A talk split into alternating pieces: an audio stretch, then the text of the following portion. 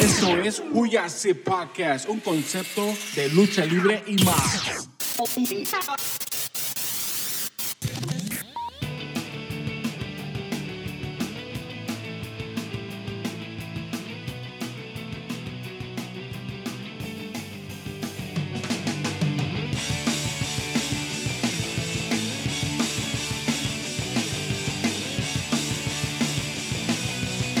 Bienvenidos a otro episodio más de Huyase Podcast. Hoy tenemos a nuestro invitado. Pronto sabrás quién es su papá, pero él es directamente del Consejo Magnus. ¿Cómo estás? Pues mira, aquí bien emocionado, bien contento de, de estar aquí en el Huyase. Una, una frase muy, muy famosa entre todos los gladiadores mexicanos y pues bueno, dispuesto a contestarte todas las preguntas que tengas, todas las dudas.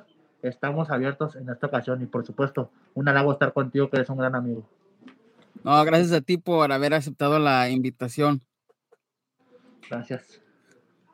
¿Por qué ser luchador? Bueno, este, esa pregunta ni se pregunta. Creo que soy un luchador de segunda generación.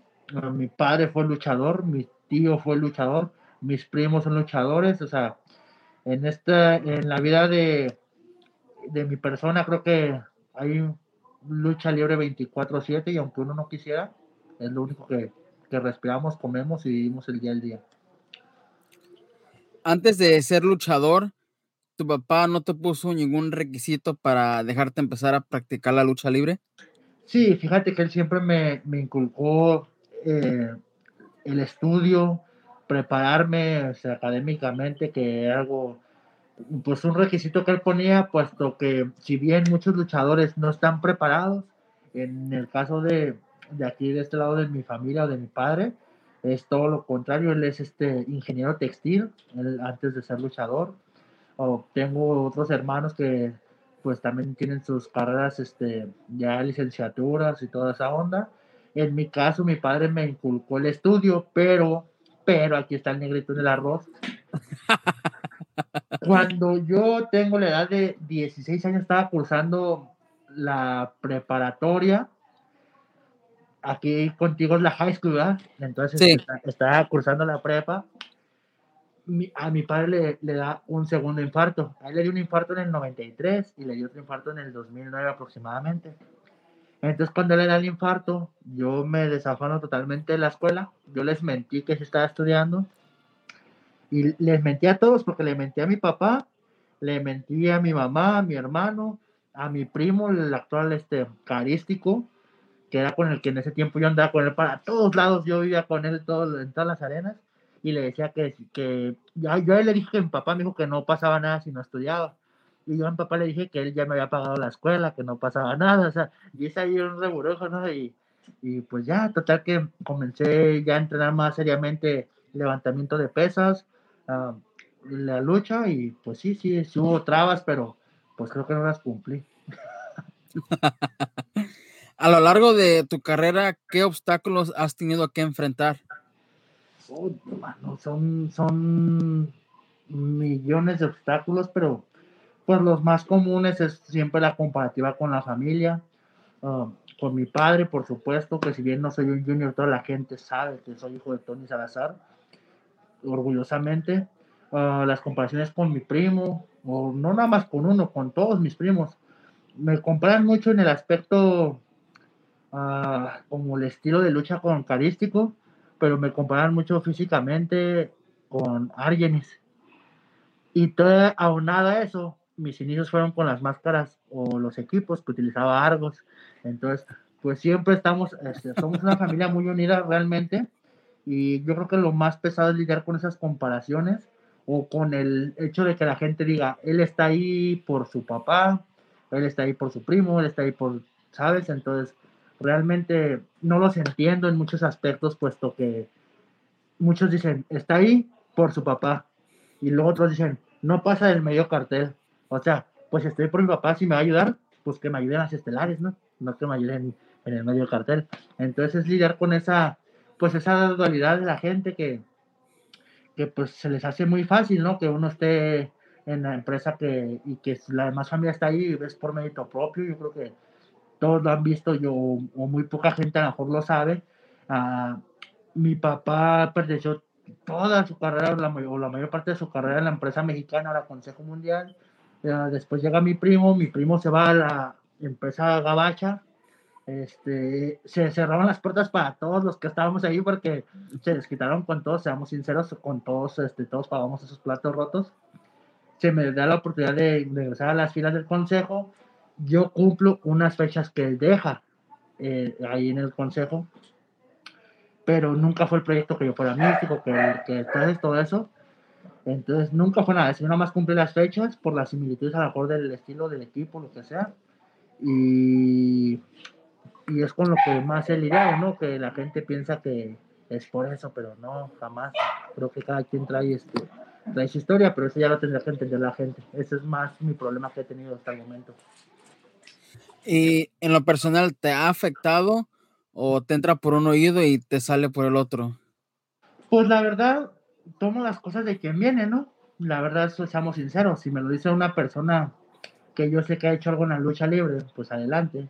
Pero si me lo dice otro tipo de gente, o sea, el aficionado es muy raro, es muy raro y, y más el de internet, esos que les decimos los, los villamelones que que todo critican, pero no van a una arena, no pagan un boleto, no apoyan la lucha libre.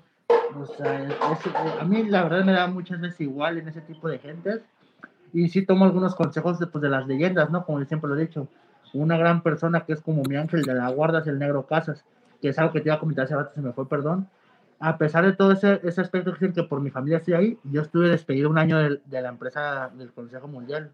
Ahí me despidieron un año completito, en el 2012 entonces yo, yo me fui como a finales del 11, regresé hasta finales del 12 y regresé gracias al Negro Casas.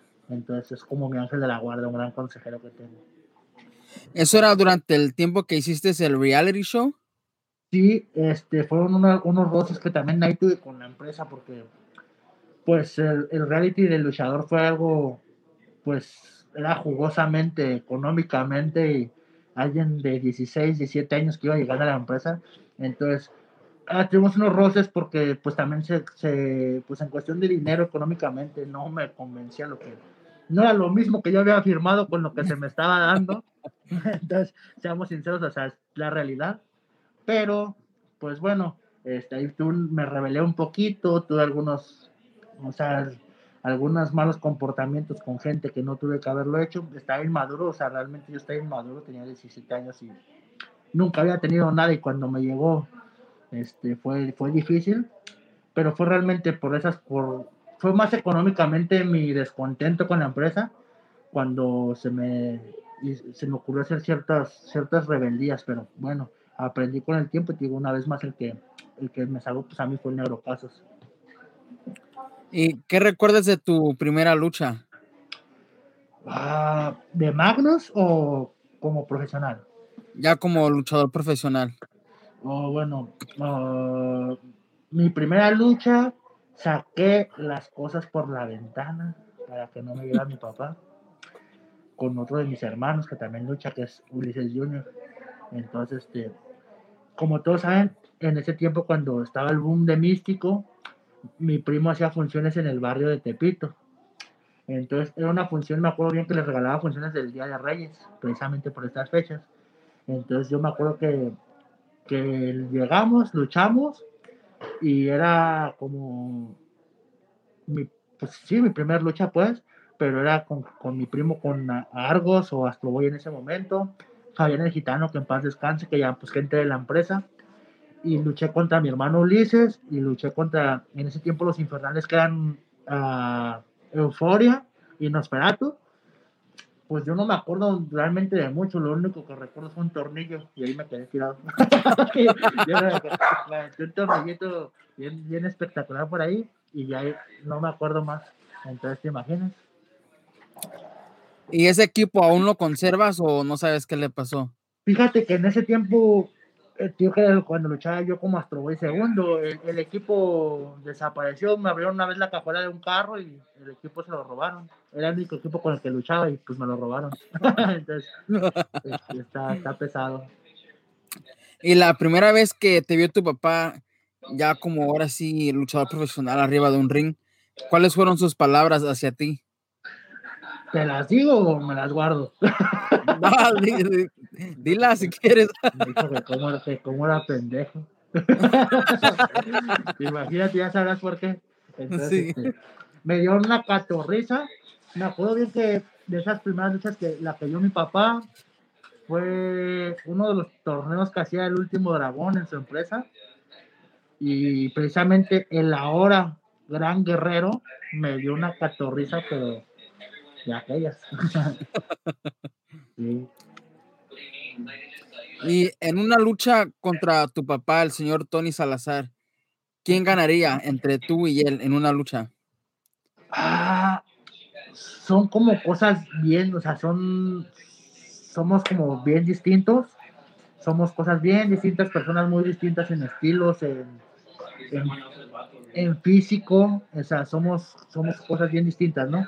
Yo, pero sin duda yo creo que ganaría a mi papá, o es lo que yo pienso, realmente yo creo que nunca, y yo que más quisiera, ¿no? Que hacerlo, pero yo creo que nunca voy a llegar al nivel que tuvo mi papá, ni personalmente, ni luchísticamente. O sea, mi papá es lo más grande que tengo, hermano. Creo que desde que tengo uso de razón, mi papá es como mi mundo. O sea, sin, sin mi papá, yo, yo me acuerdo que mi papá salía de la casa y yo lloraba. Cuando me regañaban, yo siempre nada más pensaba en mi papá. Entonces yo creo que pues mi papá gana mil veces y aunque lo tuviera frente, creo que no, no, no, o sea, está, hasta la fecha, fíjate que se suele entrenar con nosotros y está fuerte. Y mi papá ya tiene 70 años, dos infartos y se sigue subiendo a entrenar, ¿te imaginas? De hecho, eh, creo que el año, no, el año antepasado, en el 2019, que anduvimos por la Arena México, nos tocó mirarlo y nos tomamos una foto con él y sí, el señor todavía se para fuerte. Pues es que imagínate para su edad, todavía está muy fuerte, la verdad.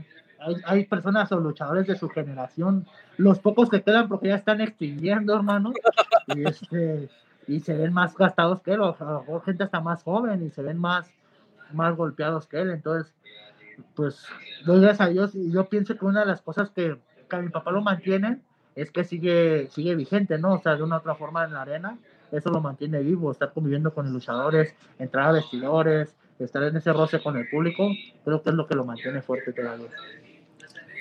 Para ti ser un héroe de carne y hueso, ¿qué significa? Es lo más grande que, que puedo ofrecerle yo creo que a los niños, a los jóvenes, es mi forma de agradecerles porque pues yo en algún momento pues pasé por lo mismo. Me acuerdo que cuando yo tenía la edad como de unos 5 o 6 años, mi papá era promotor o el encargado de algunas arenas del consejo. Entonces, este, pues imagínate, yo veía luchadores, o sea, Felino, Shocker, ah, Máscara Mágica, Último Guerrero, villanos, o sea, y yo los veía como algo que no, inalcanzable, inalcanzable totalmente. Y ahora que, pues como que ya conviví con ellos y ya me siento igual que ellos, ya me siento de una otra forma esa persona que puede inspirar a los niños, que puede inspirar a, pues a mucha gente, ¿no? Entonces, este, para mí es algo bien, bien padre, ¿no? Y mi sueño o mi meta es poder tener ya que, ya sea en el Consejo Mundial o si en algún día estamos en alguna otra empresa, pues nada más tener mi figura de acción y salir en un jueguito. Esa es la única, la única meta. Mencionas ahorita lo de convivir con los luchadores a quien tú admirabas. ¿Podrás como explicarnos a qué le llaman el respeto a las leyendas en los vestidores? Bueno, el respeto que, que yo conozco, porque yo estoy hecho a la mera, a la mera antigüita, estoy hecho, hermano, con mi papá. Es una persona bien especial, no nada más este, en el ámbito de la lucha, él es de los que, pues también, imagínate, ya 70 años, te imaginas a qué, a qué tipo está, está educado él y a qué tipo pues nos educó a nosotros, porque de la, de la última camada que tuvo él de hijos, aparte de todo, este, pues a mí ya me tocó cuando ya no luchaba, entonces a mí me creo totalmente. a mí me creo, entonces, pues a mí se me inculcó el respeto como en mi caso y no tengo pelos en la lengua y lo voy a decir porque es algo que a mí me, me afectó mucho. en una ocasión yo estuve en una, en una función en la arena del Rey Bucanero Entonces, este, me acuerdo bien que llegó el señor Arturo Díaz Mendoza, todos sabemos quién es, el villano tercero. tercero. Entonces, este, llegó el señor, ya estaba malo, porque ya le había dado la embolia, ya estaba un poco malo el señor.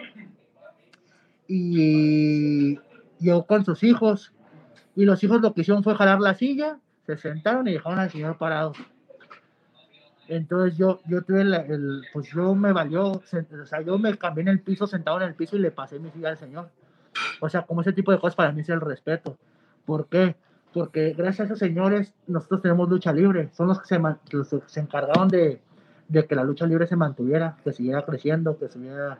O sea, realmente dieron toda su vida y es la única forma que tengo de pagarles con ese respeto, ¿no? O sea, creo que ya se ha perdido mucho y, yo, a pesar de que soy una persona que es muy llevada y, y puedo decir que tengo la fortuna de, de, llevarme y convivir con las grandes estrellas de, pues, de mi empresa y de la lucha libre, la verdad, este, tengo ese respeto todavía por ellos, ¿no?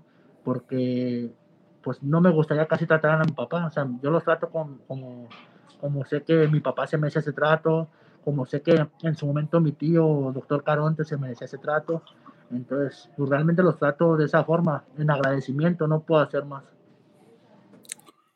¿Qué es lo que la lucha libre necesita como para volver a agarrar un boom? Pues necesita que, y me incluyo yo, que nos tomemos más en serio nuestro trabajo, que nos tomemos más en serio nuestro trabajo. Muchas veces uh, tú lo has de, de ver ahí, pues donde está radicando, que cuando hay lucha, muchos de nosotros no, no damos el mismo rendimiento que a lo mejor que la Arena México, no llevamos los mismos equipos que la Arena México, no llevamos las mismas presentaciones.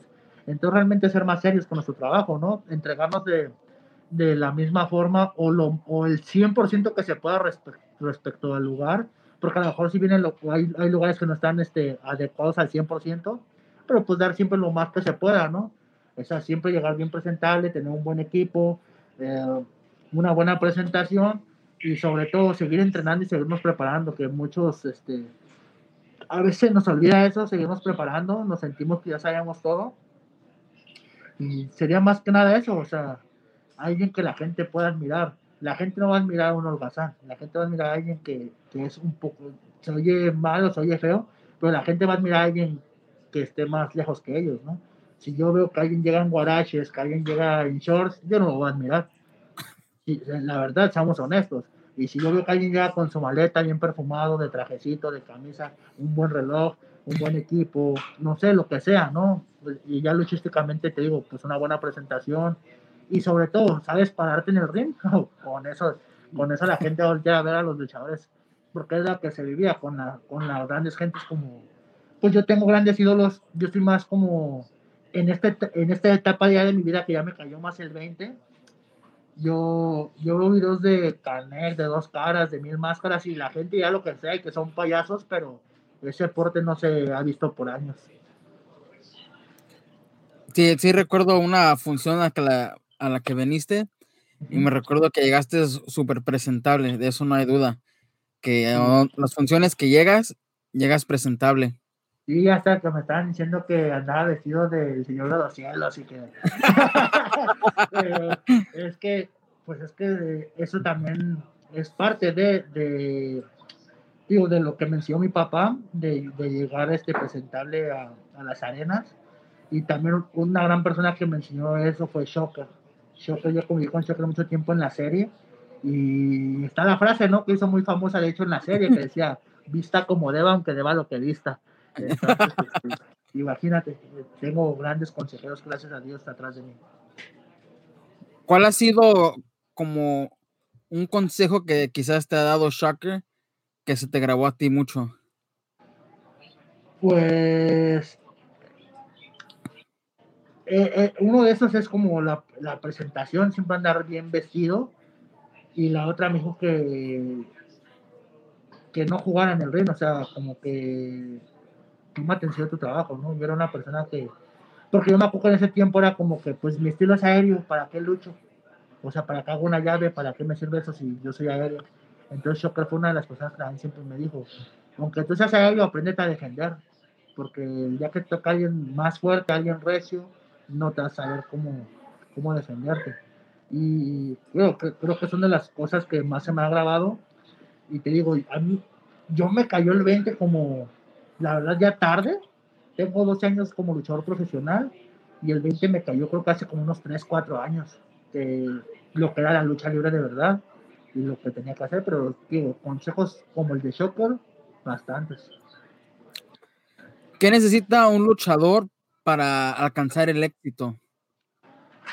Bueno, pues trabajar más que los demás, yo creo, ¿no? O sea, por ahí tenía una frase que era como que las metas están hechas de sueños y el éxito está hecho de decisiones.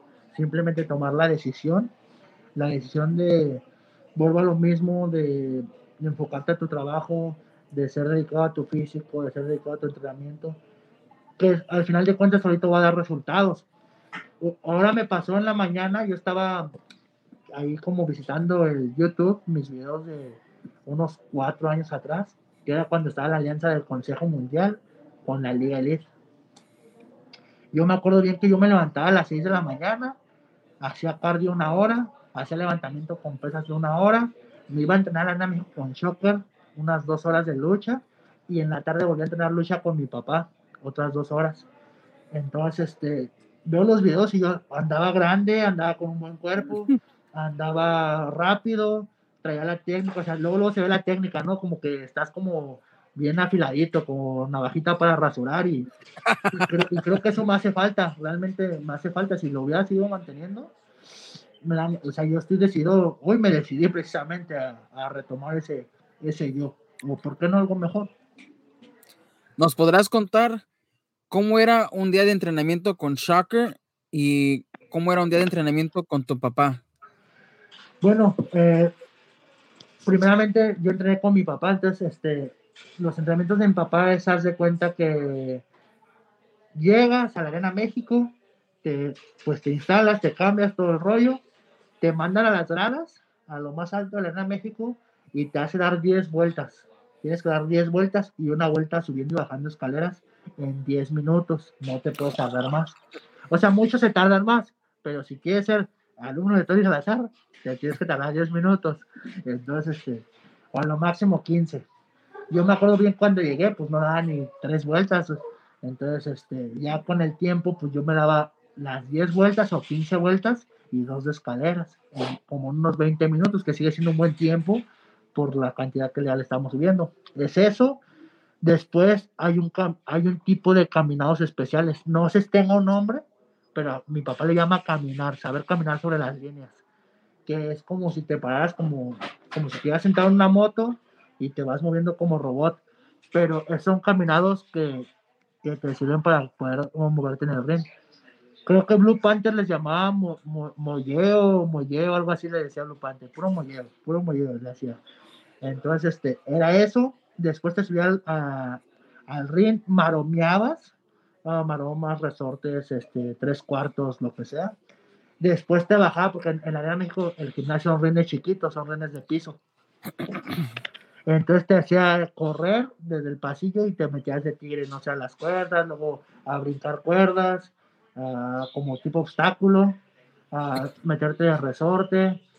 Y luego ya te ponía unos tipos se llaman switch, que eran como tipo de lucha olímpica, para agarrar fuerza, agarrar fuerza y todo ese rollo. Y bueno, ya si vas avanzando, él le llama la dosis. Esa siempre es como para los nuevos. Darles una dosis, que son un par de azotones muy básicos de lucha, pero con eso aprendes a caer bien, bien, bien, bien. Te sacan todo el aire, pero aprendes a. Son como los que empiezas a aprender a caer. Él le llama la dosis. Ya después de la dosis, pues ya depende un, algún ejercicio ya más avanzado que él te quiera, que él te quiera poner y al final finalizabas el entrenamiento con sentadillas, formaba todo el grupo y tenías que hacer sentadillas. Cada uno iba contando, iba contando, iba contando y ya. Era aproximadamente más o menos lo que se hacía, o grandes rasgos lo que, lo que yo recuerdo que se hacía. Y con Shocker, pues con Shocker, mucha gente, si lo voy a contar también eso, mucha gente se, se nos quedó ahí guacadeando con Shocker o no terminaron los entrenamientos. Pero a mí ya no me costó trabajo con Shocker porque ya tenía el entrenamiento de mi papá que era pesado. Entonces en ese tiempo yo tenía, yo tenía constante en mis entrenamientos y Shocker no, no me hacía tanto daño, aunque sí me hizo daño. pero no era tanto, no era igual. Entonces con Shocker era llegar a la arena, te ponía a correr, después te subía a solearte, a que te secaras como las tortillas para chilaquiles, el cabrón. y, después ya, soleado, te ponía a hacer sentadillas, lagartijas, y luego te bajaba a hacer un poco de levantamientos con pesas, ligeritos, ¿no? Y luego te ponía a entrenar lucha, y luego otra vez te ponía a levantar pesas, y no, terminaba. Ay, las escaleras las tenías que hacer, subir y bajar, pero de espaldas. Entonces, no, ese cabrón estaba loco. Ya sabes, todo el mundo sabe que él fue US Marine. Entonces, este, pues imagínate. ese Shocker también era un entrenamiento bien fuerte. Pues, con Shocker me tocó entrenar en la Arena Coliseo. Y algunas veces en la México, pero era más común la Arena Coliseo. ¿Y el éxito qué es para ti? Lo que deseo, lo que deseo para mí el éxito es, yo creo que en la lucha libre, uh, el poder este, luchar con los más grandes, con, con, la, con las mejores empresas, en las mejores arenas, que la gente te lo reconozca, para mí es el éxito. Entonces, este, creo que, pues ahí vamos. No, no creo todavía alcanzar el éxito, pero estamos en proceso y en el camino. ¿Qué tan importante crees que sean las redes sociales hoy en día para un luchador? Fíjate que son cosas, las redes sociales es algo muy grande, algo muy padre que nos ha permitido, pues creo que muchos luchadores antes, si no estabas en una empresa grande, no luchabas, o sea, como una empresa conocida a lo mejor en México, un decir, no ibas a otros países, no, no luchabas en otros países, en algunos torneos, y las redes sociales se, han, te han dado la oportunidad de abrirte y de que las empresas de otros países te volteen a ver. O sea, que digan, ah, mira, este, este muchacho lucha bien, este trae buena imagen, y Creo que eso ha permitido que uno se expanda también internacionalmente. Pero también yo pienso que ha perjudicado mucho, porque mucha gente que nomás anda de ociosa, o sea, bueno, ¿para qué te digo, mano? Entonces, este, creo que son muy importantes para, en cuestión de, pues, para crecer, para la mercancía, que si bien tú sabes que la lucha libre mexicana no era como de mucha mercancía, actualmente ya, ya tienes llaveritos, muñequitos, peluchitos, cobijas, de todo, que, que, de hecho es de lo que nos estamos manteniendo muchos a lo mejor también en esta, en esta, en esta situación que estamos viviendo, pero creo que también son malas, en algún, o sea, de ambas formas ayuda, pero también perjudica. Tú siendo una figura pública, ¿cómo le haces palidear muchas veces con el hate de las redes? Como tú lo mencionaste hace rato, lo que le llaman los villamelones.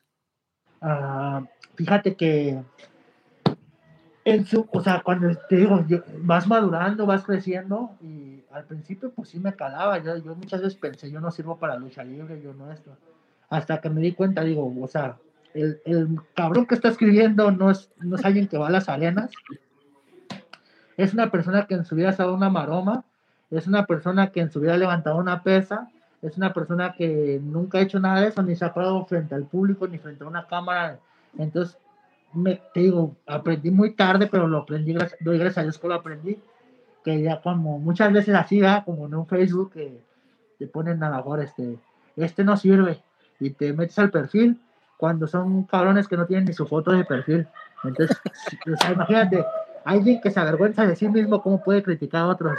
Entonces, ya lo tomo de quien viene, digo, me entra por aquí, pero se me sale por acá, y a veces, a veces ni entra.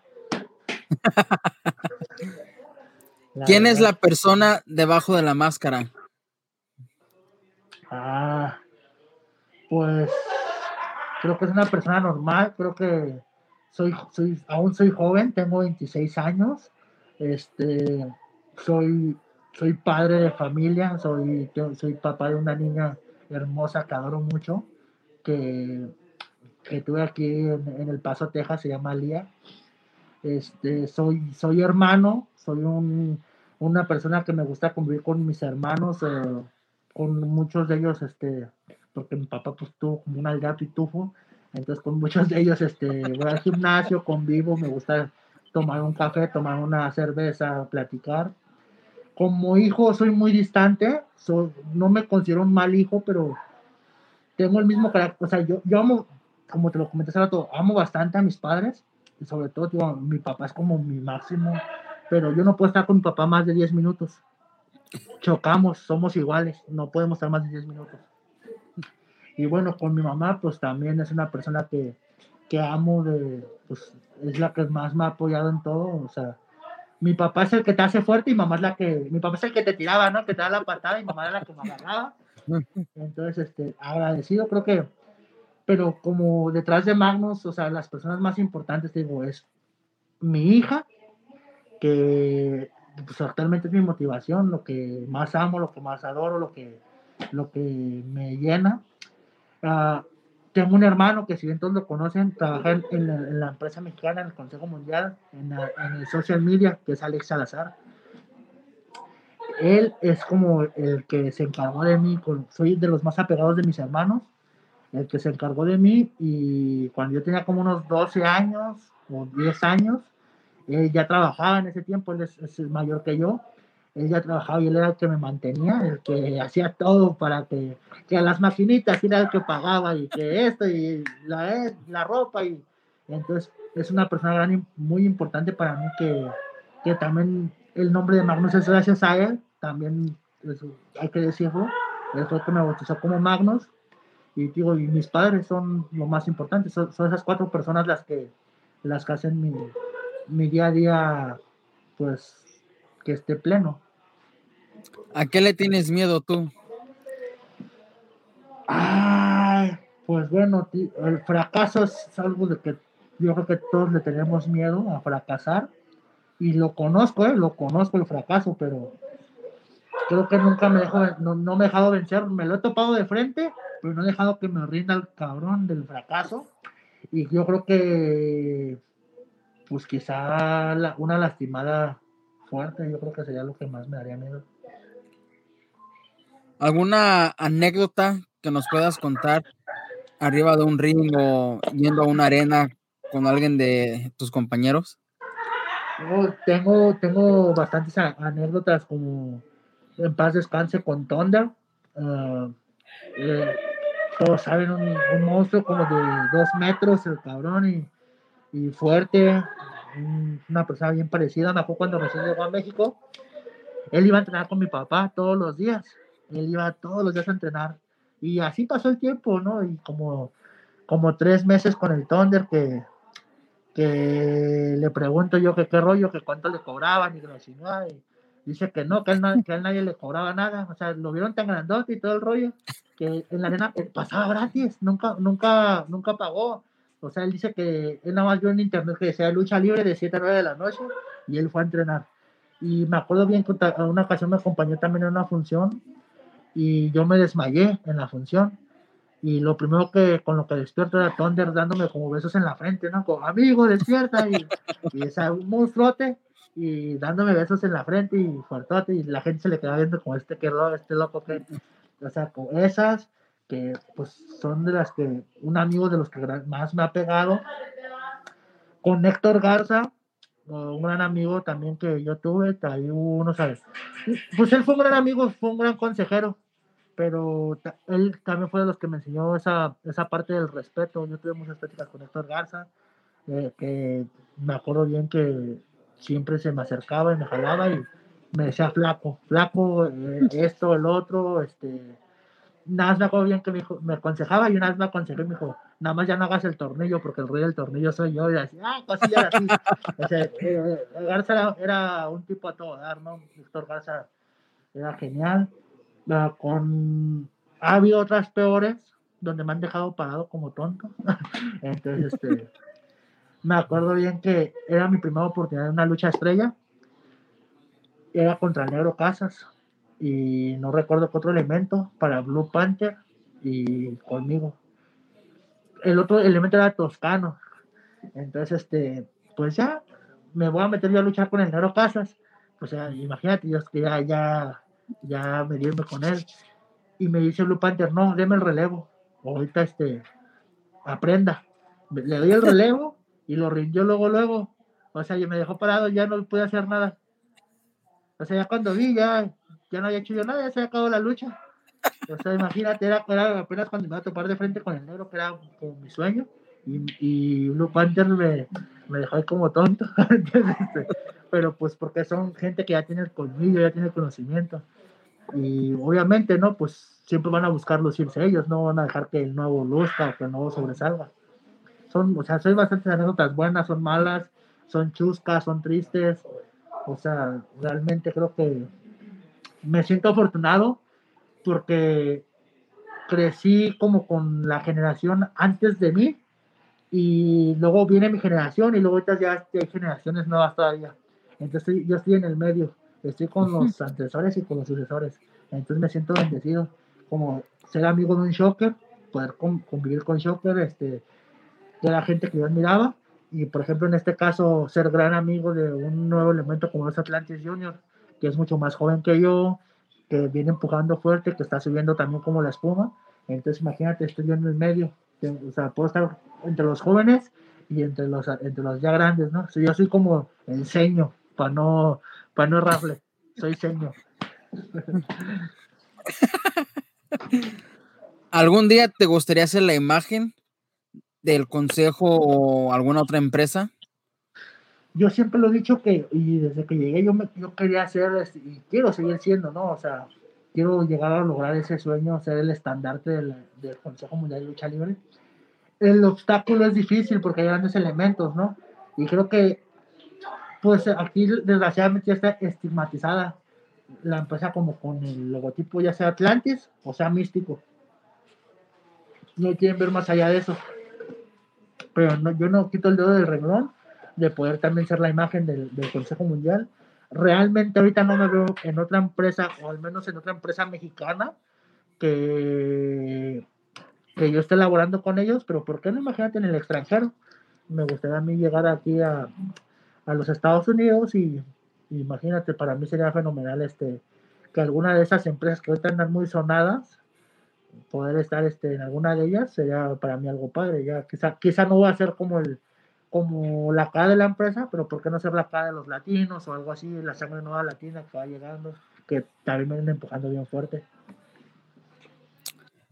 ¿Quién es tu luchador y luchadora favorita? Luchadores tengo varios. Yo soy como que, ay, o sea, es que cada uno tiene lo suyo, mano. O sea, fíjate, cuando yo estaba morro, tenía como unos 8 años, 10 años, ya miraba mucho a Shocker y a Máscara Mágica cuando eran los guapos. Después de eso, uh, fui creciendo como con la imagen de, de Dr. Wagner. Después de eso crecí con la imagen de mi primo, que era cuando el boom de Místico.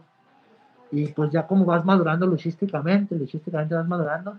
O sea, yo veo ya como ya entendí la esencia de la lucha libre, pues me cayeron bastantes ídolos. Entonces este, ya como que ya no me interesaba tanto como por cómo se ven, sino por la técnica. Un Negro Casas, uh, Héctor Garza, Silver King, que son luchadores bien completos, ¿no? O sea, para mí una lucha a todo dar era cuando se enfrentaban Shocker con Héctor Garza, daban unas luchas bien, bien padres, ¿no? Entonces, este, pero pues yo creo que, que podría ser como un, ídolo mexicano, Rey Misterio, es de los que me baso mucho también, que es una gran inspiración para mí. Este, en ese aspecto como de renovar los equipos y la imagen, ¿sabes? Todo eso. Y de los, de los americanos, pues yo soy este, muy fan de, de Randy Orton, me gusta mucho el trabajo de Randy Orton. Y de las luchadoras, pues Marcela creo que es la que se lleva mi reconocimiento total, creo que es de las, de las más completas. Si pudieras enfrentar a un luchador de antes y poner tu máscara en la línea, ¿contra quién sería? ¿De cualquier parte o mexicano? No, de cualquier luchador que tú quisieras enfrentar y poner tu máscara en la línea. Tengo un gran ídolo también. Eh, me, me, hubiera gustado luchar y si pudiera estar la máscara en juego, me gustaría, ¿por qué no? Contra la cabellera del dragón Steamboat. Ese es uno de mis luchadores favoritos, Ricky de Dragon Steamboat. ¿Sí miraste la lucha que tuvo contra Chris Jericho? Sí, sí la vi. Que la, edad que tiene el señor todavía se movía rápido. Exacto. Y me gustaba mucho como cuando daba los suplex, como que se suspendía en el aire, como que tiraban cámara lenta. el señor, y el físico, ¿no? Porque también tiene un gran físico el señor. Entonces, ese siempre ha sido mi sueño. De hecho, yo quiero robarle la presentación esa de las, de las alas como del dragón y todo, se ve bien padre. A ver, a ver, te mencionaste lo de suplexes ahorita. ¿Alguna vez miraste Mr. Perfect? ¿Videos de él? Sí, claro que sí. Él era buenísimo para hacer la suplex. Sí, sí, sí, sí, sí. Yo, soy muy fan, o sea, y eso, fíjate que es otra cosa que también te lo voy a decir, ¿no? O sea, yo siempre he sido fan de la lucha americana, siempre, siempre, siempre. Y yo en ese tiempo entraba con uno de mis hermanos que, actualmente lucha como Ulises Junior y emulábamos las cosas que veíamos de la lucha americana. Y me acuerdo bien que todos nos decían, están bien locos, son unos tontos, eso no sirve, bla, bla, bla, bla, bla, bla, bla, bla. No va a decir más. Pero entonces como que te, te cohibías de hacerlo luchando, ¿no? Ya como con público te cohibías porque sabes que te iba a criticar fulano o sutano, te bien te iban a criticar. Y llega gente como Fénix o como el Penta que, que se adaptaron a ese estilo como más americano y mira, pegó. Entonces tan mal no estábamos, ¿no? O sea, yo siempre he sido fan de todas esas luchas como hace poco vi una lucha de el Bulldog británico contra Bret Hart que pum, pum, pum, pum, pum, y de repente gana el otro que le va a hacer la llave y se le mete. ay, ese tipo de lucha a mí me, me, gustan mucho. La verdad, yo soy bien fan de la, de la lucha americana. Como dicen por ahí, lo sencillito es lo bonito. Tú alcanzaste a escuchar, no sé si has escuchado, que dicen que Owen Hart era todavía mucho mejor luchador técnico que Brett. Sí, mucha gente dice eso, yo, he escuchado que dicen eso, este, la verdad, pues no, no, vi tantas luchas como de él, pero se comenta, ¿no? Que era, que era más técnico que, que Brett. Ahora, tú como Magnus, lo más preciado que tienes es tu máscara. ¿Qué representa para ti tu máscara? Bueno, mi máscara es, creo que es lo más raro que yo tengo. Este, sí tiene significado, no se piensan que no. O sea, todos sabemos, yo, yo admiro en gran parte, te dije, o sea, me dice luchador también por, por mi primo. Sí tiene ciertos rasgos de él, también este, tiene como unas flechitas, que si en este diseño de las flechitas lo tomé de un diseño de Mr. Cacao, el significado que yo, por lo cual lo quise tomar, fue porque mi papá cuando luchaba como Ulises, él tenía unas flechas en su máscara. Entonces por eso le, las flechitas y todo, toda esa onda. Y la cruz que tengo atrás, que bueno, pues todo el mundo la conoce, que es la que usaba Místico, sin cara, etcétera esa cruz la dibujamos entre uno de mis hermanos y yo, para que la usara mi primo en ese entonces como místico. Entonces cuando ya se fue a la otra empresa, pues yo la quise usar porque pues yo al final de cuentas yo la había dibujado. Entonces, este, pues la verdad, entonces, este, pero para mí trato de ponerle un poco de, de esa, como de las personas, ¿no? Que, que son, este, en cuestión de diseño, que es mi familia, y ya en cuestión como de a veces como sacar los colores o el tipo de corte de máscara, pues hay muchas personas que a mí me inspiran, que uno de ellos es Rey Misterio, que tratado, he tratado a veces de emular algunas de sus máscaras, Doctor Wagner también, o ah, las últimas fueron como tipo el fantasma, pero nunca lo hice por el fantasma señor o por Santos Escobar, nunca lo hice por ellos. Yo lo hice por la máscara del fantasma que sacó Rey Misterio en un, este, un evento de WCW. Nada más de ella se me ocurrió ponerle ya en otros colores, toda esa onda pero realmente son de las personas que más me inspiro para hacer diseños, son ellos, pero mi máscara tiene ese significado, mi familia. Hay un equipo que usaste una vez, amarillo con negro, y creo que la parte de aquí era la imagen de tu papá cuando usaba máscara. Exacto. Sí, sí, sí. ¿Alguna vez volverás a usar ese equipo? Tengo ganas, o sea, mucha gente me dice que saque ese, ese equipo, de hecho el equipo completo de Ulises, pero pues no lo hago por respeto a mi hermano que trae ese nombre. Porque yo, como que yo siento como que, como que la tirada es como sácalo para, ver cómo te ves y te, y te lo quieres, ¿no? O sea, y por un lado, pues yo estoy encariñado como con mi personaje, y por otro lado, pues yo sé que ese nombre lo trae uno de mis hermanos, o sea, no, no, no se me haría lo, mejor como, como el pleito que hay ahí entre unos meninos, que es muy sonado en internet entre unos gatitos. Yo no me quiero pelear por la imagen de mi papá, yo estoy a todo, a todo dar así con, con lo que traigo.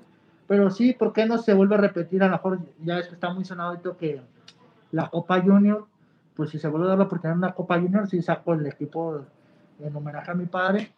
Y pues sí, se vuelve a ver ese equipo en la Arena México. Y antes de terminar, ¿qué le dijera Magnus a Magnus de niño? A ese niño que iba creciendo con sueños de quizás sí convertirse en luchador. Yo le diría que, que no escucha a las, personas, o sea, que no escucha a nadie, ni aunque sea ni aunque sea su papá, ni aunque sea su mamá, ni aunque sea nadie, que no los escuche, que, que se deje llevar por lo que él siente, porque al paso del tiempo es lo que yo me he dado cuenta, que por muchas veces escuchar a los demás, pongo en medio mi felicidad. Entonces le diría, ¿sabes qué?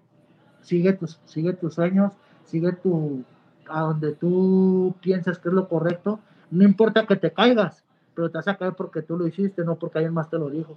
Entonces simplemente que, que siga sus impulsos, que, que lo va a lograr y que pues al final de cuentas, para eso, si se cae, se puede levantar. No importa las veces que caiga, se puede levantar siempre una vez más. Y antes de, ahora sí, terminar, finalizar, ¿qué le dirías tú a tus fans? Bueno, este, la verdad, yo, en general, todo el público, no nada más hasta mejor a la gente que me siga totalmente a Magnus, pues que, que, apoyen la lucha libre, o sea, en verdad que la apoyen, que vayan a las arenas, que se den esa oportunidad, porque mucha gente es fan totalmente de, de verla en internet, de verla en la tele, o sea, que se den una vuelta de ir a una arena, que se acerquen con, pues a mí me escriben y yo contesto, o sea, es mentira eso de que, tengo que contar a muchos, no, yo sí puedo contesto, que se acerquen, o sea, que, pero pues que mejor no que en una arena puedes interactuar, tomarte la foto, ya sabes que está muy de moda también las convivencias con luchadores, y entonces que que apoyen la lucha libre, ¿no? Y no nada más la mexicana, o sea, para mí que es a todo dar que soy mexicano, pero que apoyen toda la lucha libre, o sea, la lucha americana, la japonesa, la británica, toda la lucha libre, porque al final de cuentas somos un conjunto. Ahorita, como gente muy buena, como están por ahí Rey Horus, Bandido, todos ellos, hoy están aquí, mañana están en Inglaterra y mañana están en Alemania. o sea, si la lucha libre crece en todos lados, todos vamos a tener más trabajo, más plazas, más oportunidades de crecer.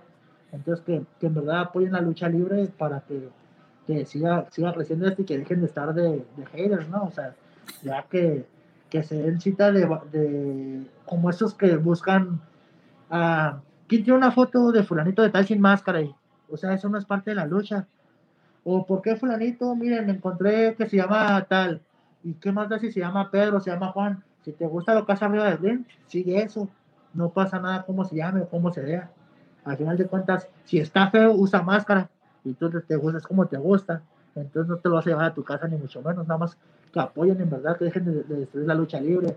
O gente que pide que a cuánto me venden las fotos íntimas de tal luchadora, o sea que ya se dejen de eso, que respeten, o sea que respeten luchadores, luchadoras, leyendas, todo eso, que se den cuenta que esta, la lucha libre es un deporte pues realmente muy riesgoso, muy riesgoso en todos los aspectos, se sacrifica mucho y lo que menos queremos es gente así, ¿no? O sea, qué mejor que, que sea gente que valore tu trabajo y que, pues, que no te lo perjudique, porque no saben todo lo que uno pasa, desgraciadamente, en carreteras, en aeropuertos, y tú eres testigo porque tú estuviste en una función donde el promotor se nos escapó y no nos quería pagar.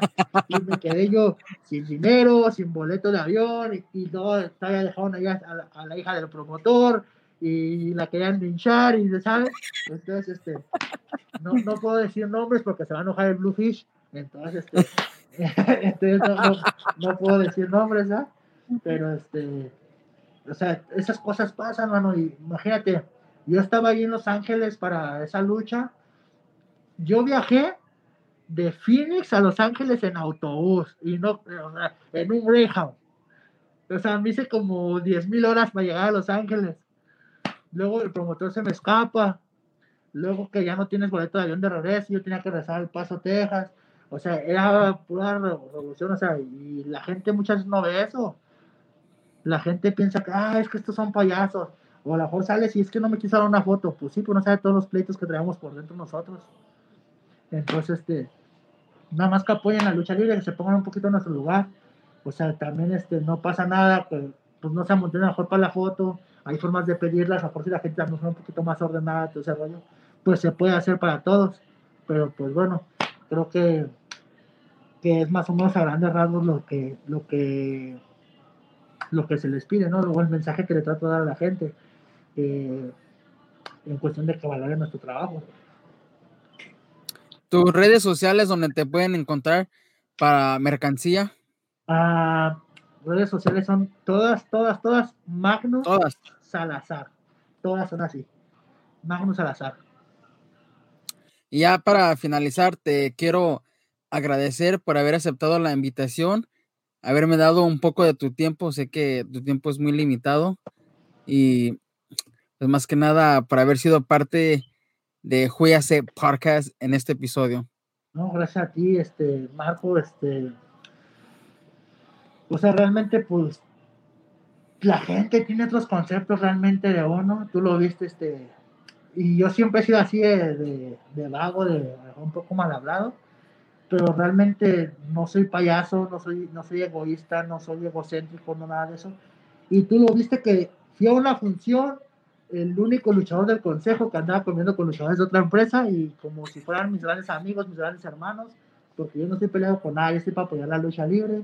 Eh, en tu caso con este podcast, imagínate, tú nos estás dando la oportunidad de que nos expandamos, de que la gente nos vea en otros lados y al final de cuentas es, es un bien, ¿no? Que la lucha libre se siga dando a conocer. Entonces, las veces que quieras, te lo digo, este, yo estoy dispuesto a, a tus llamados y por qué no, mira, a lo mejor hasta te, te le extendemos la invitación a Tony Salazar a ver qué nos comenta. Estoy a padre. Sí, sí, tú nada más dime, lo cuadramos y yo te lo mando a que, a que contigo. Ah, gracias. Esto fue Huyase Podcast. Huyase.